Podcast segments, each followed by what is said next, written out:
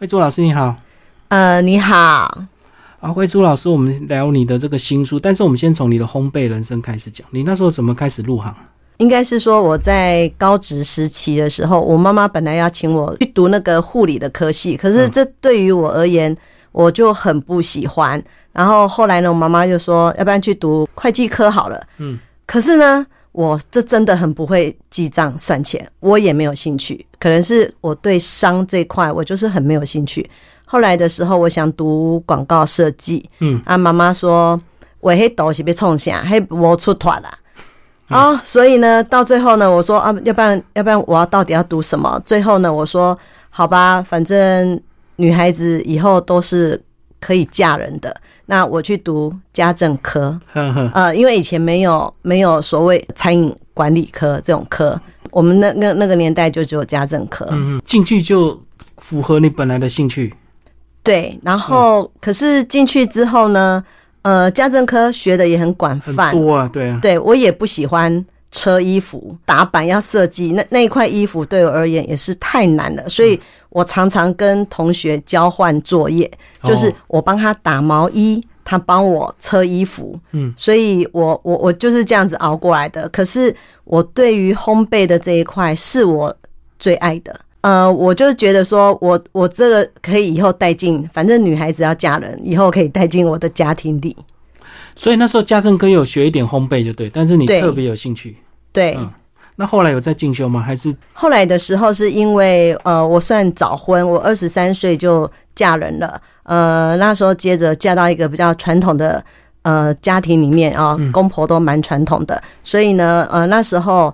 我就开始了我的上班族的生活。真的，我的工作没有几个。嫁给我先生的时候呢，我在报关行上班，嗯，很跳痛。你刚刚讲传统家庭不是让你就在家吗？做行不行啊？做行不即是暗喜呀、六六日啊、爱做崩啊，白天还是要还是要工作家计。对对，所以你说有做过一些简单的工作，后来还是以烘焙为主，就我在报关行上班。其实是长达我人生中占了很大的部分，因为我要栽培我的孩子。是，嗯，所以因为他收入稳定，所以就一直做下去。没错，没错。然后什么时候开始晚上开始有兼？在我孩子越来越大了，然后在带着他们也一直都没有变坏的情况下，我就觉得说我晚上可以开始出去进修了，可以放手。对，就是这种概念。嗯，是到小孩大学吗？我在补我。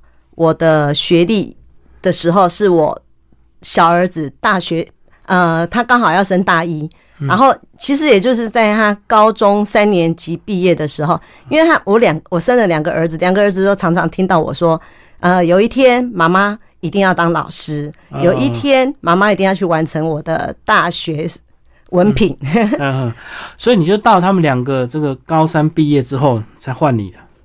那你就两个一起念大学，你跟小我我跟小儿子一起念大学，然后也要谢谢我先生，呃，都是帮他帮我出的学费，嗯，所以就选餐饮系了，是吧？对，我我没没没有，我前面的时候是想说，既然我在报关行上班，那我是不是该上上一些企业管理？好，然后于是呢，我就去了呃以前的现在的台北大学，就是以呃。这叫做台北商业大学，就是以前我们俗称的台北商专。嗯，我去读了企业管理，我读了两年。哦，那读了两年呢？呃，后来的时候，嗯，在一个机缘下，朋友就跟我说：“你要走烘焙的这一块，你是不是该转你最喜欢的餐饮，而不是到处去拜师学艺？”啊，那我那时候才说：“嗯，这样也是可以哦，反正我。”你就算是你读了餐饮，你还是要有企业管理的的概念、成本的概念，这些都要有。所以我觉得这个是对我而言是很相辅相成的，我觉得都很 OK。所以你是双修是不是？呃，我没有双修，我我用转的，我用大二的时候去转大三的时候，在学校学烘焙成本是最低的，最省钱，对不对？因为在外面动不动学费就好几万呢。是啊，可是我还是很热衷在。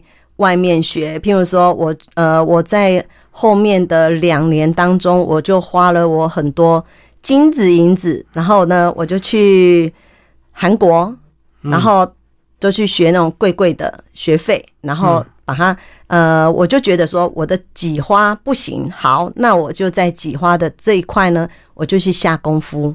嗯，呃，我我的个性是这样，所以我会在不管我学哪一个品相，只要我觉得这个品相是 OK 的，哪怕是三个、四个、五个老师教法不同，我都会去上。是不是因为你比较晚入行，所以你会愿意花比较大钱让你学的快速一点，没有时间慢慢摸索？也不是哎、这我样子吗？不是，要不然如果年轻进烘焙，他花不起这个钱，而而且你还是出国学，那更贵。孩子大了，孩子都说妈妈，你放手去做你开心的事。啊，对啊，对对对，这真真的是我的圆梦，就下重本嘛，然后去追梦嘛，对不对？可以这么说。可是我也很认真哦。嗯，因为钱花的多，一定要认真啊。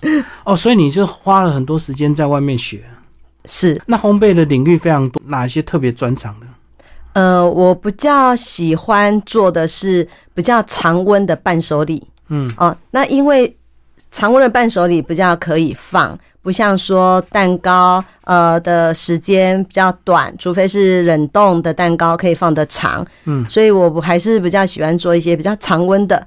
然后可能是刚好两个儿子也都在国外，他们回来以前哦不爱吃我做的，自从人到国外之后，就不一样了，是对，就会指定说，哦，我这次回去我要带什么，带什么，带什么，就会开菜单了。所以我还是觉得常温还是呃比较大众化比较好。哦，我懂，就是携带也方便，运送也方便。对对、嗯也有小孩的考量，小孩越要要求越多，你就学越多，越想越给他们多的一个选择跟那个惊喜。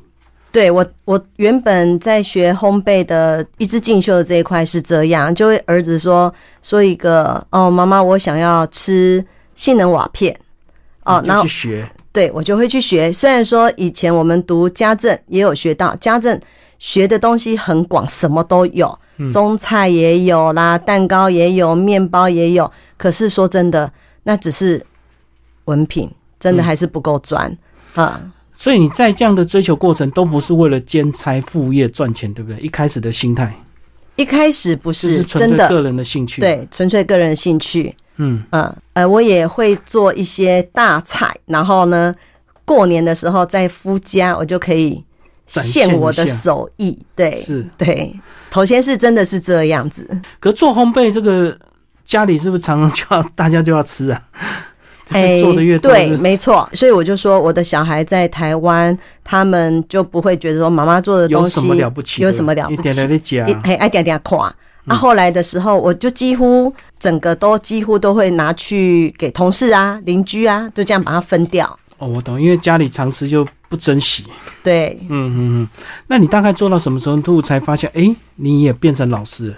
应该是说这几年疫情的关系，啊，然后在一个因缘机会下，呃，刚好有人邀我开始上课了，可是也刚好疫情，假设说这个月好了，然后我下个月明明就有课要开始教了，我很期待，可是政府就规定说停止 上班上课，实体上课暂停。对，嗯，全部都暂停。那暂停的情况下，刚好呃很有机会，我接到了一通马来西亚私讯我的电话。嗯，那时候我以为是诈骗集团，是邀你去上课啊不是他邀我入线上课程。哦，在那边卖。对，然后从此之后，呃，我头先半信半疑，说真的是这样。后来他有跟我讲了几位老师，呃，都有跟他配合，然后他们也配合蛮久的啊。于是我就去真的去询问了这这些老师们。打听啊，对对对，因为说真的，我人在台湾，他人在马来西亚，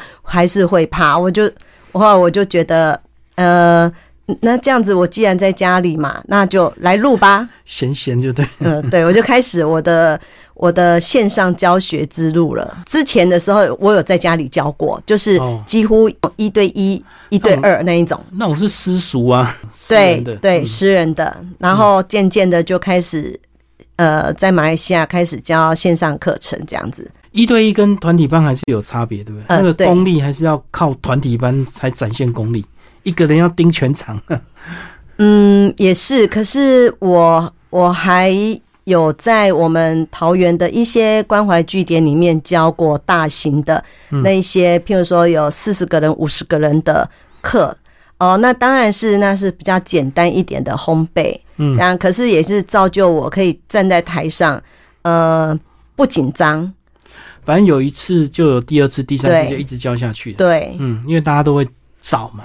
对对对。哎，可是你那时候同时面对这个线上教学，还有线上拍片的一些技术经验，那后来是怎么样去克服这些问题？呃，头先说真的不会录，实在是马来西亚。呃的那位负责人，他就跟我说：“你就用手机录录就可以啦。”我就说：“可是我不会剪片呐。”他说：“没有关系，你那几分钟几秒钟，通通都丢给我，我会帮你剪。”啊，到最后的时候，呃，我就看了他剪的剪的效果之后呢，说真的，我这种完美主义者，我就觉得还是不够啦。说真的，对呃，对。后来的时候呢，我就找了一我好朋友的女儿。然后也就是我的小编妞妞，然后呢，从此之后他就是只要我要拍片，他有空，然后他就会来帮我录，然后帮我剪。所以你第一次自己拍看不下去啊，后来又找人专业的重拍就对。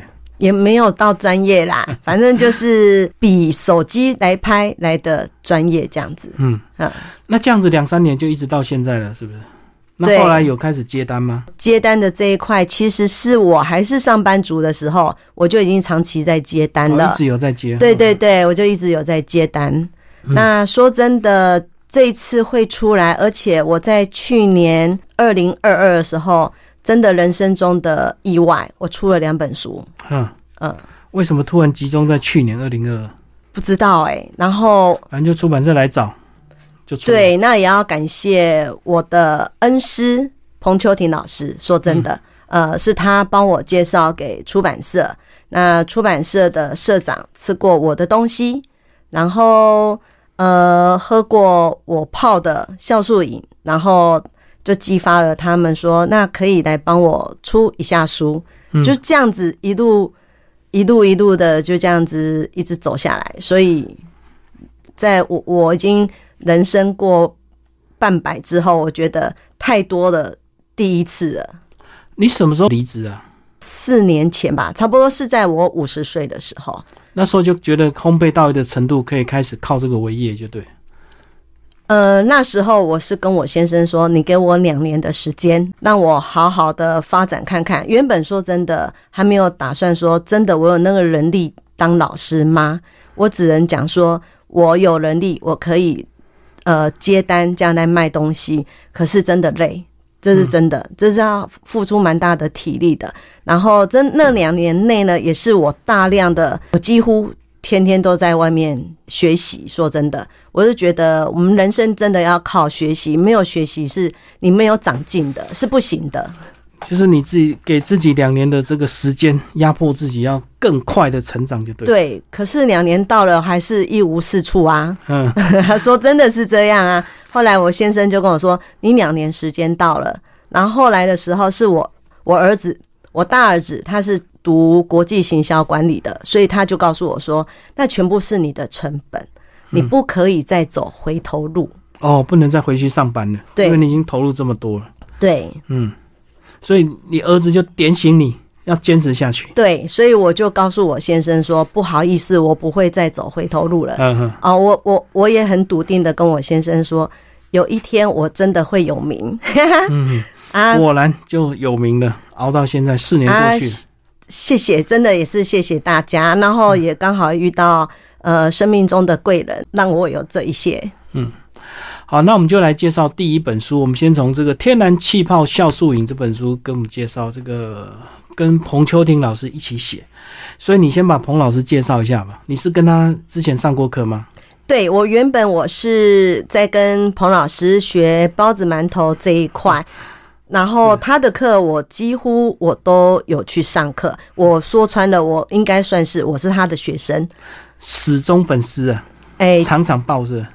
对，然后，然后这样子上下来，可是我在家里从来不会去做包子，嗯，哦，那个捏包子真的是我的死穴，所以呢，我就觉得包子馒头这一块对我而言，我应该不能胜任。可是我很喜欢彭老师做的他做的产品，因为我喜欢吃有 Q 劲的馒头。嗯嗯，嗯，反正你就是学就对了，但是不一定会做对，，没错，就是兴趣啊。就兴趣，就是就是兴趣，因为有时候在上一些烘焙，说真的，有有点会有点像追星那种感觉。是是是，好，我们来讲这本书啊，《天然气泡酵素饮》。哎，你怎么会接触到这个酵素饮啊？这个是一般市面上也很少看到这些产品、啊。对我，其实我是在有一次，呃，我在高雄教课，嗯，呃，说说真的是，也真的是，也要谢谢高雄教课的那位烘焙教室的负责人，嗯，他我在上课的时候，他都会拿气泡饮给我喝，然后我实在不知道那喝了会怎么样，我不晓得，是，然后他就说：“老师，你口渴哈，我后面有帮你放饮料，你就喝。”然后我就说：“哦，好。”所以我就觉得喝起来，我就觉得很像香槟这样子有气。然后我说：“啊，这是你泡的气泡水吗？”嗯，哦，然后他们说不是。然后我看到台下蛮多来上我课的学生，哎，几乎哎，他们都有泡了各式各样的气泡饮，嗯所以勾起了我的好奇心。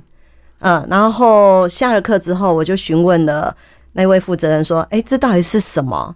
好、从此之后呢，呃，我就开始钻研这一个气泡饮，然后我就觉得啊，只要是水果就可以了，简单的一些食材。哦，那再加上我十年前也学过一些有关酿造的东西，嗯，那大家知道的酿造的东西，全部通通都是要放在玻璃瓶里面，对，要很长期的时间，最少都买要三个月。好，然后呢，它这一块呢，居然不用，要短时间。哦。然后我就觉得蛮有趣的，然后再加上开瓶的时候气会整个冲出来。出来的感觉。其实头先真的是只是把它当好玩，嗯，嗯所以就是气泡跟酵素两个元素把它斗在一起，就对。呃，它是天然的哦，也不用不用买那个气泡机来打气泡，都不用哎、嗯就很特别，所以是什么水果都可以当做这个酵素发酵吗？对，都可以。嗯只要你想象得到的什么都行，就只是说你弄出来的味道自己喜不喜欢喝，呃，然后再加上就是，呃，它很神奇，我就觉得，既然是可以泡这样气泡饮的东西，没有一个书可以拿来看，那这这大家怎么会泡呢？呃，有一次的机缘下，我跟薛总上优出版社的薛总碰了面。然后呢，刚好我带了气泡饮，请大家喝。喝了以后呢，他就说：“哦，这个是什么？你怎么去用配比的？”我就说：“呃，我我真的是有点天马行空啦。嗯呃，说真的是这样。然后天马行空去把它写出来。然后他说：“啊，既然这样可以写出来，那这些气泡饮啊，气泡水果会有渣渣，一定的。对啊，怎么过滤，对吧？呃，对，然后过滤完以后，这个渣渣要怎么去利用它？所以呢，我就天马行空，又把它变出蛋糕来、面包来，然后呢，再加上彭秋婷老师，他居然也有那么多鬼点子，那包进包子里，包进包子里面，然后呢，我就用用利用了这个酵素饮呢，就把它做成酸白菜。他说：“好吧，那我们包子再包成酸白菜包好了。”然后他就说：“哎，那这样子你做出来气泡饮，给它拿来，我们来煎蛋卷好了。”哎是，居然很好吃，还煎得起来。就充分利用食材，就对，对连那个渣渣都不浪费，对对对对要不然一，般都是过滤掉的。真的就是过滤掉。然后呢，这些渣渣呢，呃，刚好你还可以去种在盆栽里面，哦刚好当堆肥，是哈，还不错。好。那这个除了水果元素之外，另外也有讲到水。那水的话，你居然提到说不能纯水，原来还要有一点矿物质的水，对对，不能让它纯水，发酵。让它发酵。嗯嗯，所以呃，我几乎都是用呃，就是不要过滤到百分之百干干净净的那种纯水，还要有一点矿物质的东西。然后，嗯，它可能在在浸泡的过程中会产生一些变化。这个说真的，我一个烘焙老师我不会知道，因为我并不是学化学那一块的，我只觉得它泡起来很好喝，然后再加上我知道的一些理解，就是我利用只是一般的糖，然后经过发酵之后，它只是会从双糖变成单糖，然后单糖呢是我们人体可以直接吸收再利用出来的，所以我是觉得。哎，这好像也不错呢。然后我跟我先生就是这样长期的在喝。嗯，好，在书里有讲到说，一开始一般人如果不习惯喝这个东西，会有一些反应，对不对？对，嗯，他们会有一些反应，像譬如说，呃，有些人像我朋友来好了，他来我们家，从我开始接触这个时候，我头先是泡草莓，刚好呃是草莓季节的时候，嗯，然后就泡了草莓加樱桃，成本很高哦。那草莓还是我亲自去大湖草莓园拔回来的，嗯，然后呢，我我也不知道他那么有气，然后，然后真的每一个人喝起来的状况不一样，像我朋友他喝了就是满脸通红，嗯，然后他的脖子整个都红啊，我心想哇，啊安内梅安诺，可是过一会他慢慢慢慢慢他就退了，退了以后他反应给我告诉我说，哎，你黑喜啊，够北拍啉呢，而且。退了以后，他觉得他精神有变好。哦，你以为他是过敏，结果他对 我给他几雷，我成功呃对，然后结果他只是反应而已。所以一般这种只要泡到隔天就可以马上这个绿果汁出来了。呃，不行，它譬如说夏天的时候，我们必须差不多要三天的时间。哦，那冬天时间拉长，因为气候天冷，所以差不多也要到五天。所以这个都是你自己经验抓出来，什么水果需要发酵多多少时间？对，要用看的。它在酿造，它在产生变化的时候呢，呃，我就去买了一台那个测糖度计，嗯，呃，然后我就会测到说，大概是我在八度的时候，我就来出桶，我就出桶完了以后呢，我就装成一瓶一瓶的，然后再把一瓶一瓶的把它放到冰箱冷藏去，嗯，呃，然后慢慢喝，然后相对的，它在冰箱里面喝的时候，今天喝跟过两天喝。它的气味是都不一样，就自己实验就对。对对，哎，可是如果把它这个浸泡更久，是不是就变成醋了？对，它浸泡更久，它的呃，就是代表里面的酵母它要吃，它要有养分，它的养分就是糖，它把糖都吃掉了，那就会越来越酸，越来越酸。真的是天然气泡，天然的气泡，你喝起来，你自然而然你就会觉得，哎呦，怎么会像气泡饮？然后就不用买气泡机了哦，要不然一般是用气泡机硬打下去。对对对，啊，我们这个完全都没有，而且食材就像书里面的，呃，原汁原味的照做哦，这样照做起来，真的味道就跟我泡的一样。所以你在这个摸索的过程，就发现台湾没有一本专门这个气泡果醋的书，就对。对，因因为就是呃。像我头先在泡的时候，我就是自己写在纸上啊。哦，比如说我现在写配方，对自己写配方。然后我今天泡了什么口味，那我会跟着季节走。譬如说现在有拔辣的季节，我就想说，好吧，那我来放拔辣进去好了，然后试试看这拔辣到底我要用多少的量，然后它会产生起来的是什么感觉，口感是怎么样。然后我就五花八门，好，没关系，我泡的很难喝，我们家里都有一个收水桶，就是我先生，他都帮你喝掉，他会帮我喝掉。